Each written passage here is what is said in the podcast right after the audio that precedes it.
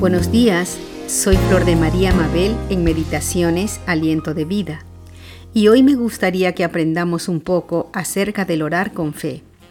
Y digo orar con fe porque sucede que a veces mucha gente ora con sus labios, pero su corazón está lejos de creer lo que están diciendo, o que oran sin creer que verdaderamente Dios los escucha, o llegan quizá a pensar que Dios no responderá a sus oraciones. En el libro de Hechos, capítulo 12, verso del 1 al 6, leemos algo muy interesante, que habían encarcelado al apóstol Jacobo, hermano del, del apóstol Juan, y luego Herodes lo mandó a matar. Como vio que esto había agradado al pueblo judío, hizo aprender también a Pedro, y lo llevaron a la cárcel para que sea juzgado. Lo hizo custodiar por cuatro grupos de soldados, y cada grupo tenía cuatro soldados, todo esto para poder custodiar a Pedro. En el verso 5 dice, Así que Pedro estaba custodiado en la cárcel, pero la iglesia hacía sin cesar oración a Dios por él. ¿Qué dice? Que la iglesia hacía sin cesar oración por él. Y hermanos queridos y hermanas queridas, sabemos que cuando los hijos de Dios oran en unidad, Dios responde. En los versos 6 al 11 dice, Y cuando Herodes le iba a sacar, aquella misma noche estaba Pedro durmiendo entre dos soldados, sujeto con dos cadenas, y los guardias delante de la puerta custodiaban la cárcel. Y he aquí se presentó un ángel del Señor, y una luz resplandeció en la cárcel, y tocando a Pedro en el costado, le despertó diciendo, Levántate pronto. Y las cadenas se le cayeron de las manos le dijo el ángel, ciñete y átate las sandalias. Y lo hizo así. Y le dijo, envuélvete en tu manto y sígueme.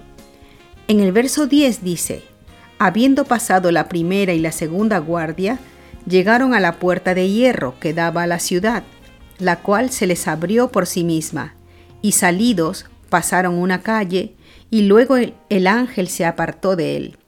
Entonces Pedro, volviendo en sí, dijo, Ahora entiendo verdaderamente que el Señor ha enviado su ángel y me ha librado de la mano de Herodes y de todo lo que el pueblo de los judíos esperaba. Y en los versos 12 al 14 vemos que Pedro se dirigió a la casa donde estaban muchos reunidos orando, y cuando tocó la puerta, una muchacha llamada Rode salió al patio para escuchar. Y cuando reconoció la voz de Pedro, de la emoción y la alegría, no le abrió la puerta, sino que fue a avisar que Pedro estaba allí. Entonces ellos no le creyeron y pensaron que la muchacha se había vuelto loca. Pero como Pedro insistía en tocar la puerta, abrieron y se quedaron atónitos al ver que era Pedro. Luego éste les contó cómo el Señor lo había sacado de la cárcel.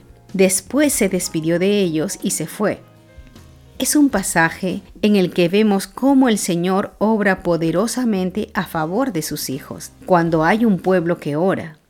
Pero también vemos cómo muchas veces oramos, pero luego la incredulidad no nos deja dar crédito al obrar poderoso de nuestro Dios. Y cuando vemos que algo que habíamos pedido se vuelve una realidad, enseguida permitimos que la duda llene nuestro corazón. Y a veces hasta he llegado a escuchar a personas que dicen, pero mira, qué casualidad que pasó esto. O qué suerte que he tenido. O lo que pasa es que este médico era bueno. O las medicinas eran buenas. O este amigo tal fue el que me ayudó. O sea, pedimos, recibimos lo que hemos pedido, pero sin embargo no le damos la gloria a Dios, que es quien verdaderamente la merece.